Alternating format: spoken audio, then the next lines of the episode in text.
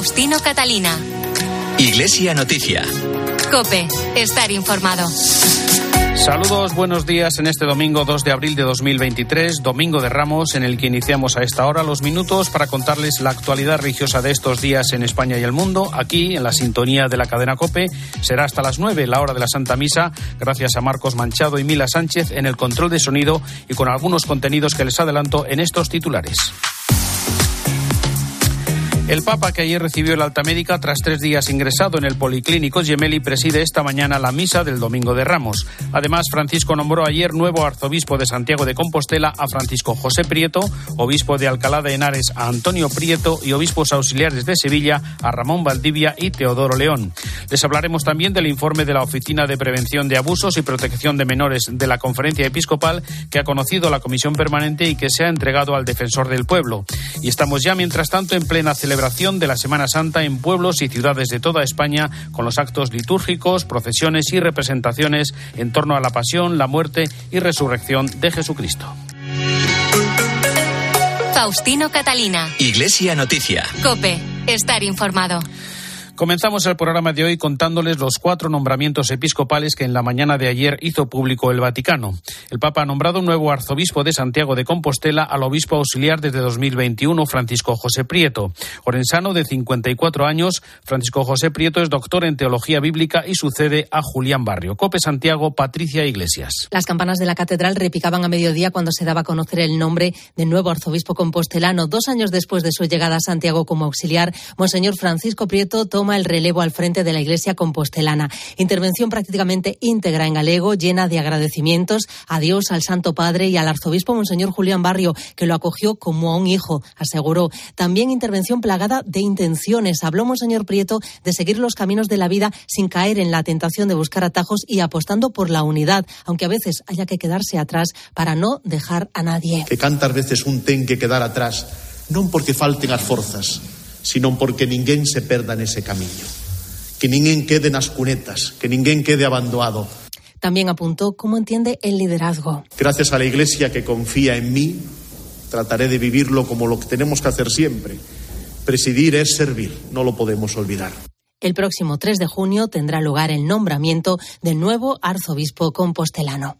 El segundo nombramiento de ayer es el de Antonio Prieto Lucena, nuevo obispo de la diócesis de Alcalá de Henares. Nacido hace 49 años en la localidad cordobesa de La Rambla, es doctor en teología moral y ha sido rector del Seminario Mayor y vicario general de la diócesis de Córdoba. Desde allí nos informa Laura García. El nombramiento del vicario general de la diócesis de Córdoba, Antonio Prieto Lucena, como obispo de Alcalá de Henares, lo convierte en el cuarto obispo procedente de Córdoba nombrado durante los últimos años. Prieto Lucena asume este nuevo nombramiento bajo el lema para que tengan vida. Escuchamos sus primeras palabras.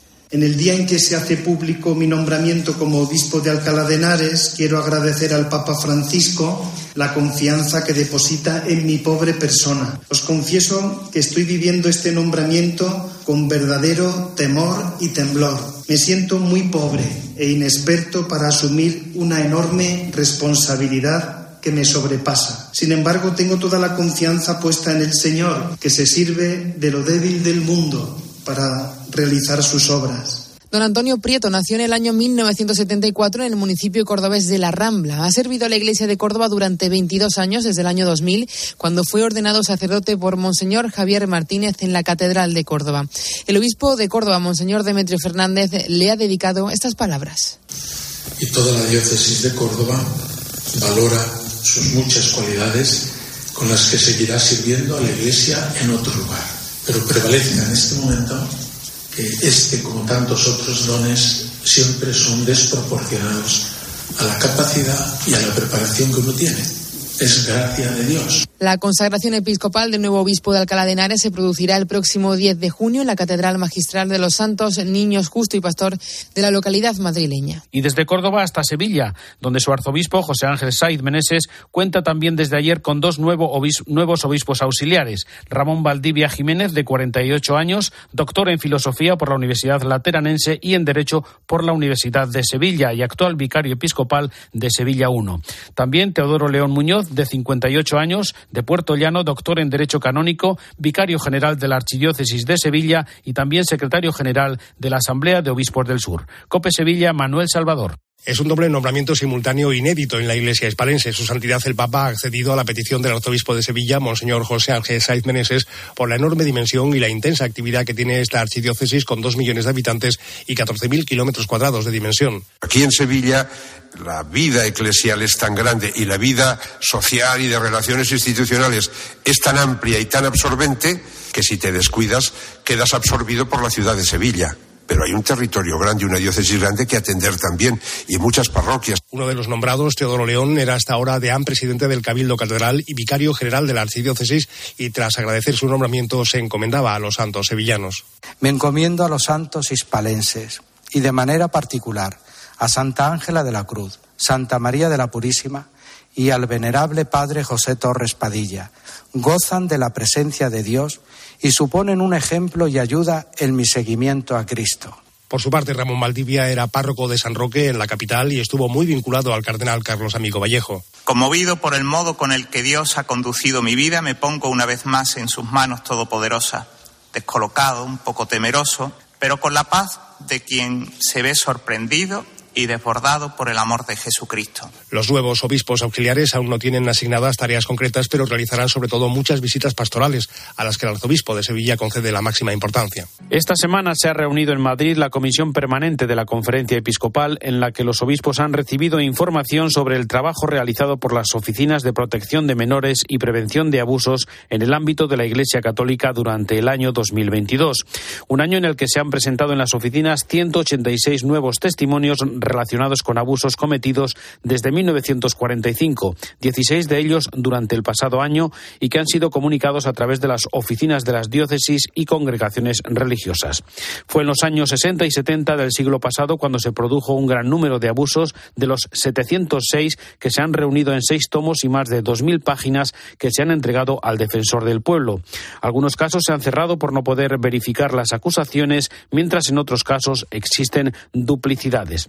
César García Magán, secretario general, ha recordado que aunque en su día la conferencia episcopal declinó su participación en la comisión que encabeza Ángel Gabilondo, este informe es fruto del espíritu de colaboración y cooperación en lo que se le solicite ante esta lacra. Colaborar con el defensor del pueblo como un signo también del compromiso de las instituciones eclesiales de luchar por su parte contra la lacra social, la lacra que tenemos en nuestra sociedad de los abusos a menores y no participar eh, se inscribe en esa línea de colaboración y de cooperación.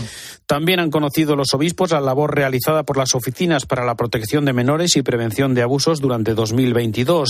Charlas y cursos que han recibido más de 100.000 niños y jóvenes, 21.000 profesores, 18.000 padres y madres, además de monitores, catequistas y sacerdotes. El secretario general de la Conferencia Episcopal también habló en la rueda de prensa final de esta comisión permanente de la gestación subrogada. También la madre gestante. No se la puede considerar como si fuera solamente una incubadora, sino que esa mujer gestante es persona, con todo lo que eso significa. Y por otra parte, el padre tiene un derecho sobre ese hijo. La maternidad es un don, no es en sentido estricto un derecho. Por otra parte, es un dolor comprensible de aquellas madres, aquellas mujeres que quieren tener familia, pero que no pueden. Cualquier niño o niña en cualquier circunstancia en la que nazca, tiene toda la legitimidad y la legitimación y todos los derechos del mundo. En esta reunión de la Comisión Permanente, los obispos han aprobado la creación de una oficina de innovación tecnológica para las entidades diocesanas que tendrá como director a José Antonio Márquez. Se encargará del desarrollo de herramientas para una mejor gestión en la elaboración de informes y memorias de las parroquias, las diócesis y la memoria de la Iglesia en España. Por otra parte, el Gobierno y la Conferencia Episcopal han llegado a un acuerdo en materia de fiscalidad que termina con la exención del pago de las contribuciones especiales y los impuestos sobre construcción instalaciones y obras, y por lo tanto se equipara a las instituciones de la Iglesia con cualquier otra asociación a la que se aplique la ley de mecenazgo. Para ello se ha derogado una orden ministerial de 2001 que afectaba a los acuerdos del Estado y la Santa Sede sobre asuntos económicos. Un acuerdo, según la nota conjunta, que responde a la voluntad compartida del Gobierno y la Conferencia Episcopal de equiparar el régimen fiscal de la Iglesia con las entidades sin ánimo de lucro conforme al principio de no privilegio y no discriminación. Se pone fin así a un derecho que emana de los acuerdos internacionales, como explicó el nuncio en España, Bernardito Auza. No es eh, estrictamente hablando un privilegio, porque es de un acuerdo internacional. Cuando se habla de acuerdo internacional, se habla de derechos y deberes entre partes. Cuando se habla de derecho, es casi, es privilegio, es casi como una cosa, podemos decir, arbitraria, que es absolutamente no lo es. Esta semana también se ha presentado un documento con orientaciones sobre la institución de los ministerios de lector, acólito y catequista a prueba durante los próximos cinco años y que tienen como prioridad la formación. Ministerios que, como recordó Leonardo Lemos, presidente de la Comisión Episcopal para la Liturgia, no sustituyen, sino que cooperan con los sacerdotes. No son ministerios de sustitución porque algunos pueden plantear que son unos ministerios para sustituir la labor de los sacerdotes. Como tenemos pocos curas, ¿eh? porque hay pocos sacerdotes, entonces estamos instituyendo ministerios. No, no, no, no. Eh, los ministerios del electorado y del acolitado, y, en su caso del catequista, son, eh, diríamos, para cooperar, no sustituyen, sino que cooperan con el ministerio ordenado. Em, pero para eso necesitamos, evidentemente, formar de una manera adecuada tanto a aquellos y aquellas que de algún modo se sienten vocacionados en la Iglesia para prestar estos, estos ministerios. El obispo de San Sebastián, Fernando Prado, ha analizado en un encuentro con los medios de comunicación sus primeros 100 días de pontificado al frente de la diócesis. Entre otras cosas, considera que la Iglesia no se merece la foto fija de la pederastia que puede desviar la atención de un grave problema de toda la sociedad. Cope San Sebastián, Usúa Bilbao. Cien días lleva el obispo de San Sebastián Fernando Prado al frente de la diócesis de Guipúzcoa, cuyos fieles le han recibido sorprendentemente bien y con muchas ganas de colaborar, como también lo han hecho los sacerdotes, a pesar, según ha dicho Prado, de las calamidades de algunos profetas. La iglesia de Guipúzcoa aúna diferentes sensibilidades, pero el obispo rechaza el diagnóstico de que esté fracturada. Que había problemas y tensiones. La vida es tensión, es conflicto también. Y, y en la diócesis, gracias a Dios, como está viva, pues también hay diferencias, hay maneras de comprender las cosas. Siempre es mucho más grande lo que nos une que lo que nos separa. Y eso los cristianos de Guipúzcoa lo tienen clarísimo. Sobre los abusos sexuales en la Iglesia, el obispo de San Sebastián ha pedido perdón por los seis casos denunciados en la diócesis en 50 años. Insiste en que se está haciendo mucho para que no se repitan y considera profundamente injusta la imagen fija de la Iglesia asociada a la pederastia cuando se trata de un problema social muy grave. Que hay como una imagen fija de la Iglesia, Iglesia, pederastia. Y eso, además de que es profundamente injusto, nos lo tenemos que hacer todos mirar, poner el foco solamente en los casos que ha habido en la Iglesia, que son gravísimos, y no le quito ni, ni una pizca de hierro al tema, tenemos un problema social muy grave. Fernando Prado anima a que se sigan denunciando estos casos para lo que la diócesis de Guipúzcoa tiene todos los canales de comunicación abiertos. Con el lema La alegría del Evangelio, la Pastoral Universitaria de Madrid ha celebrado en la Universidad CEU San Pablo un encuentro conmemorativo de los diez años de pontificado de Francisco. Han asistido periodistas, políticos y personas que conocen al Papa y su magisterio, entre ellos el cardenal Juan José Omella, presidente de la Conferencia Episcopal. No es que cambie los sacramentos, no es que cambie la moral, es la actitud de acogida la que está en el fondo del corazón del Papa y quisiera que nosotros, y donde hay amor, pon amor, donde no hay amor, pon amor y hallarás amor. Y entonces él cuando llega al, tema de los matrimonios divorciados que quieren comulgar y que no se pueden volver a casar, pero que no pueden anular el matrimonio, dice, pues hagan un proceso de discernimiento y de acompañamiento y veremos a ver esa actitud que no es de destruir la ley, no es de cambiar la ley. El Papa respeta la ley, pero él dice, acerquémonos a las personas y probablemente cambiarán. La imagen peregrina de la Virgen de los Desamparados de Valencia ha visitado durante dos jornadas el centro penitenciario de Picassent con motivo del centenario de su coronación. Cope Valencia, Santiago Pacheco, buenos días. Buenos días. La imagen peregrina de la Virgen de los Desamparados acaba de regresar a su basílica tras permanecer un par de días en el centro penitenciario de Picassent. La peregrina se ha acercado a la cárcel en este año del centenario de su coronación para facilitar que también los reclusos privados de libertad puedan participar de la efeméride. Entre otras cosas, se está elaborando un manto histórico para regalárselo el próximo mes de mayo, que están bordando cientos de valencianos, cada uno una puntada. Y también esos días han podido participar los internos de Picasen. Desde Pastoral Penitenciaria se asegura que la iniciativa ha sido acogida con gran expectación y alegría por parte de los internos, muchos de los cuales siguen estos meses cualquier noticia sobre el centenario de la coronación de la patrona. La visita de la Virgen a la cárcel concluyó el jueves por la tarde con una misa de despedida en el módulo de preventivos oficiada por el rector de la Basílica. Iglesia Noticia. Cope, estar informado. La actualidad internacional nos lleva en Iglesia Noticia ahora hasta el Vaticano, donde el Papa presidirá hoy la misa del Domingo de Ramos tras recibir ayer sábado el alta después de estar ingresado tres días en la clínica Gemelli por una bronquitis infecciosa. Corresponsal en Roma y el Vaticano, Eva Fernández. Buenos días. Muy buenos días, Faustino. Tal como estaba previsto, una vez que los médicos confirmaron los resultados de los exámenes y las pruebas que han realizado al Papa, ayer sábado por la mañana recibía el alta tras haberse recuperado de la bronquitis infecciosa por la que fue ingresado el miércoles y que le ha obligado a recibir casi tres días de tratamiento intravenoso. Antes de abandonar el hospital, Francisco se despidió personalmente del equipo sanitario que lo ha atendido estos días. Cuando abandonaba el Gemelli a bordo del Fiat 500, se bajó del vehículo para agradecer el trabajo a los periodistas que allí lo esperaban. Y prueba de su buen estado de salud es que no perdió el buen humor. ¿Cómo se siente? Ahora vivo, Allí mismo se le acercó una joven pareja entre lágrimas. Le contaron que acababa de fallecer su hija de cinco años. El Papa los abrazó, se detuvo con ellos unos minutos y les hizo la señal de la cruz en la frente. También Francisco firmó la escayola de un niño le contó que se lo había hecho jugando al fútbol porque paró mal un balonazo. Le preguntaron también los periodistas cuál fue el encuentro que más ha apreciado en estos días y explicó que admira mucho a las personas que trabajan en un hospital porque ha visto con cuánta ternura trataban a los niños. El viernes, por cierto, realizó una escapada para visitar a los pequeños del reparto de oncología y de neurocirugía, donde bautizó al pequeño Miguel Ángel, un bebé de pocas semanas. Como era de esperar, ayer el vehículo, antes de llegar al Vaticano, se detuvo en la Basílica de Santa María la Mayor para que el Papa rezara ante el icono de Santa María Salus Populi Romani, confiándole en la oración a los niños eh, que visitó en el hospital, a todos los enfermos y a quienes sufren por la enfermedad o por la pérdida de un ser querido.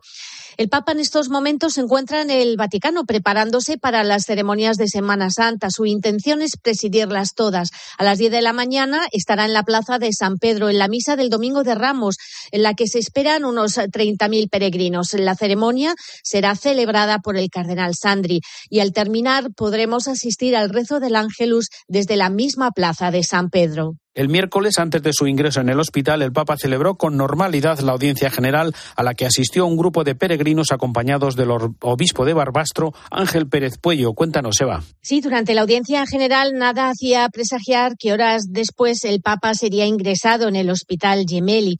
Una catequesis durante la que reflexionó sobre la figura del apóstol Pablo. Aseguraba el pontífice que lo que realmente origina pasión por el Evangelio no es la personalidad o los estudios de una persona, sino el encuentro con Cristo. Como le sucedió a San Pablo, vemos que el celo apostólico surge de una experiencia de caída y resurrección que nos lleva a reconocer la vida verdadera. Pidamos también al Señor que en este camino cuaresmal aumente en nosotros el celo por el Evangelio de Cristo, que nace de reconocernos pecadores perdonados y de acoger en nuestra vida la gracia del amor de Dios. Y que Jesús los bendiga a todos y la Virgen los cuide. Muchas gracias. Al finalizar la audiencia, tuvo un recuerdo especial por los inmigrantes fallecidos en el incendio del Instituto Nacional de Migración de Ciudad Juárez, en la frontera con Estados Unidos. Recemos por los migrantes que fallecieron ayer en un trágico incendio en Ciudad Juárez, México, para que el Señor los reciba en su reino y dé consuelo a las familias. Recemos por ellos. En la audiencia estuvo presente una peregrinación de la ciudad ostense de Graus junto al obispo de Barbastro, Ángel Pérez Puello, y más de 40 alumnos del instituto de la localidad. El Santo Padre bendijo una réplica del Santo Cristo de la Cofradía de San Vicente Ferrer, promotora de la peregrinación. Después se trasladaron hasta las oficinas del Dicasterio para la Caridad del Vaticano. En la cercana parroquia de Santa Ana entregaron al máximo responsable de la caridad del Papa, el cardenal Konrad Krajewski, 118 kilos de longaniza, típica de la región, para distribuirla entre las personas más pobres de Roma. El jesuita Hans Zollner ha dejado su trabajo en la Pontificia Comisión para la Protección de Menores, en la que ha trabajado durante los últimos años para atajar los casos de abusos en la Iglesia. Considera que hay cuestiones que deben abordarse con urgencia en la responsabilidad, la rendición de cuentas y la transparencia que le impiden realizar su trabajo. Por otra parte, con la publicación de una nueva versión del motu propio Vos Estis Lux Mundi, que deroga el vigente desde 2019, el Papa ha extendido a los laicos la aplicación del sistema penal eclesiástico para los casos de pederastia, abusos sexuales a adultos o encubrimiento. Es el momento para el comentario desde Roma de Antonio Pelayo. Buenos días. Buenos días. Una nueva vuelta de tuerca en la estrategia de la Iglesia para combatir la plaga de los abusos sexuales. El sábado 25 de marzo se hizo pública una carta apostólica del Papa Francisco que ha puesto al día la que publicó hace cuatro años con el sugestivo título Vosotros sois la luz del mundo. Una luz que se había en parte ofuscado por el escándalo de los abusos que ha minado la credibilidad de la Iglesia y la confianza que los fieles deben depositar en sus pastores. La anterior ley tenía carácter experimental y era, por lo tanto, como ha reconocido el experto vaticano en temas legislativos, el español Monseñor Arrieta, una ley provisional que ahora se ha convertido en definitiva. Con la experiencia acumulada en estos cuatro años se han introducido algunas modificaciones. La más importante, en mi opinión, es la que extiende el delito de encubrimiento a los laicos que son o hayan sido moderadores de asociaciones de fieles reconocidas o erigidas por la sede apostólica por los hechos cometidos durante su mandato. Las penas previstas para los obispos o sacerdotes reos de encubrir dichos crímenes se aplicarán a partir de ahora también a los líderes laicos de movimientos de la Iglesia. Sin entrar en detalles escabrosos, es cosa sabida que hay más de un caso. Insiste el documento en que todas las diócesis del mundo deben estar dotadas de una oficina u organismo ante el cual sea fácil presentar denuncias de casos de abusos. Esta disposición ya figuraba en el anterior decreto papal pero no ha sido ejecutada por todos y ahora se exige su inmediata ejecución.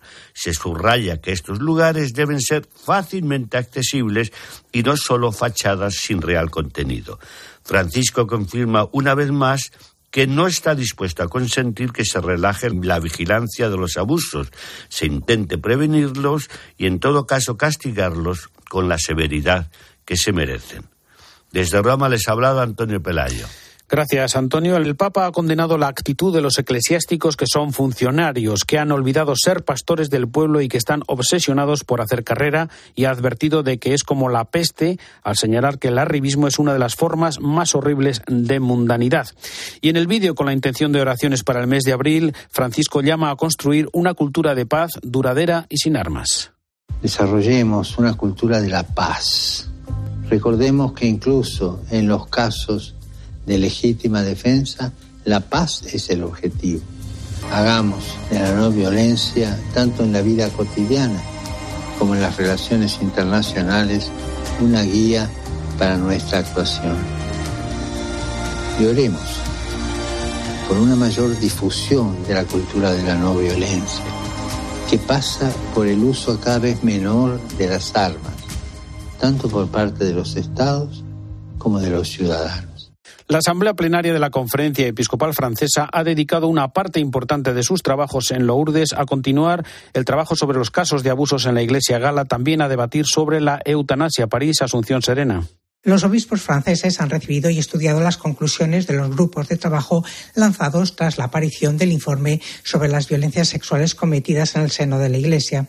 Unas conclusiones que han sido trabajadas estos días y sometidas a voto con vistas a ser puestas en práctica y que van desde el intercambio de buenas prácticas para la denuncia de abusos o agresiones al acompañamiento de las personas implicadas o el discernimiento en la vocación. Otro gran tema tratado estos días ha sido el de la reforma de las estructuras de la conferencia episcopal, que según su presidente, Eric de Moulin-Beaufort, es necesaria porque tras 15 años la estructura actual conoce sus límites, a veces de falta de flexibilidad, y por otro lado es necesaria para hacer frente a la falta de medios financieros y humanos. En su discurso de apertura, Moulin Beaufort también ha evocado la situación del país inmerso en la contestación de la reforma de las pensiones y la violencia que genera. Ha dicho que son síntomas alarmantes del estado del tejido social. También se ha referido al debate sobre el fin de la vida que vuelve a estar sobre el tapete. De hecho, han publicado los obispos una declaración titulada Por la ayuda activa a vivir. Esperan que este debate sea ocasión para que haya un progreso significativo en el acompañamiento y apoyo a la dependencia que genera la vejez y denuncian que la facilidad jurídica y económica de la asistencia activa a morir pueda convertirse en un mandato para que las personas frágiles renuncien a la vida. Y recordamos, el próximo Viernes Santo se celebra la Jornada por Tierra Santa que nos recuerda la necesidad de ayudar a los cristianos que viven y custodian los santos lugares. Fray Luis Quintana es vicecomisario de Tierra Santa en España recordar a los cristianos de Tierra Santa, recordar con un amor especial, porque es nuestra iglesia madre, donde todos hemos nacido hace dos mil años, allá en Jerusalén, en el cenáculo. Eh, también a peregrinar, porque cada vez que un cristiano peregrina a Tierra Santa es como si llevara un pan debajo del brazo, porque ayuda a los choferes, a las agencias, a los hoteles, a los restaurantes, a las tiendas. Es una forma de ayudar también a los cristianos y de decirles aquí nos tenéis hermanos vuestros. Y en tercer lugar, a colaborar económicamente. La colecta de Tierra Santa es, una, es la principal fuente de ingresos y el 80% de lo que se recauda en la colecta es para la obra social de Tierra Santa. Nos gustaría que en el año 2023 podamos recuperar las cifras que teníamos, por ejemplo, antes de la pandemia del 2019. Volvemos a España, nos acercamos ahora hasta Sevilla, donde el próximo sábado santo se celebrará una procesión extraordinaria denominada Santo Entierro Grande, con ocasión de un acontecimiento muy significativo para esta ciudad. Cope Sevilla, Inmaculada Jiménez. Es una procesión general originaria de 1850 y que desde entonces se ha organizado en 11 ocasiones. La última fue en el año 2004.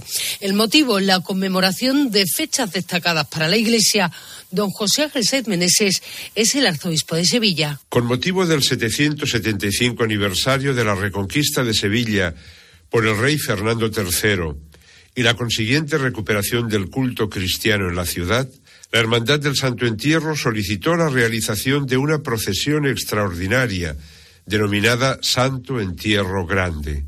En este desfile procesional, en el que participan otras 15 hermandades de la Semana Santa Sevillana, se escenifican algunos de los momentos más importantes de la pasión y muerte de nuestro Señor. Y para ayudar a comprender su contemplación, la tarde del Sábado Santo, la Archidiócesis, Cope Sevilla, el Consejo de Hermandades y la Hermandad del Santo Entierro han creado un podcast. Es una guía sonora que cuenta con una sección para cada uno de los pasos que componen el cortejo con una reseña histórica artística de la hermandad, un pasaje evangélico y una reflexión teológica. El narrador es Carlos Herrera y en él participan desde pregoneros de la Semana Santa de Sevilla a profesionales de esta casa, de Cope Sevilla. Del Evangelio según San Lucas. Mientras lo conducían, echaron mano de un cierto Simón de Cirene que volvía del campo y le cargaron la cruz para que la llevase detrás de Jesús. Lo seguía un gran gentío del pueblo y de mujeres que se golpeaban el pecho y lanzaban lamentos por él. Jesús se volvió hacia ellas y les dijo, Hijas de Jerusalén, no lloréis por mí, llorad por vosotras y por vuestros hijos. Es una guía sonora que se puede descargar ya en los programas de mano de esta casa, del Consejo de Hermandades o en las páginas web del Arzobispado de Sevilla y de Cope Sevilla. No hay tiempo para más. Hasta aquí el informativo Iglesia Noticia, programa 1822 en este domingo 2 de abril de 2023, domingo de Ramos. Volveremos dentro de siete días, ya en el domingo de Pascua. Un saludo de Faustino Catalina.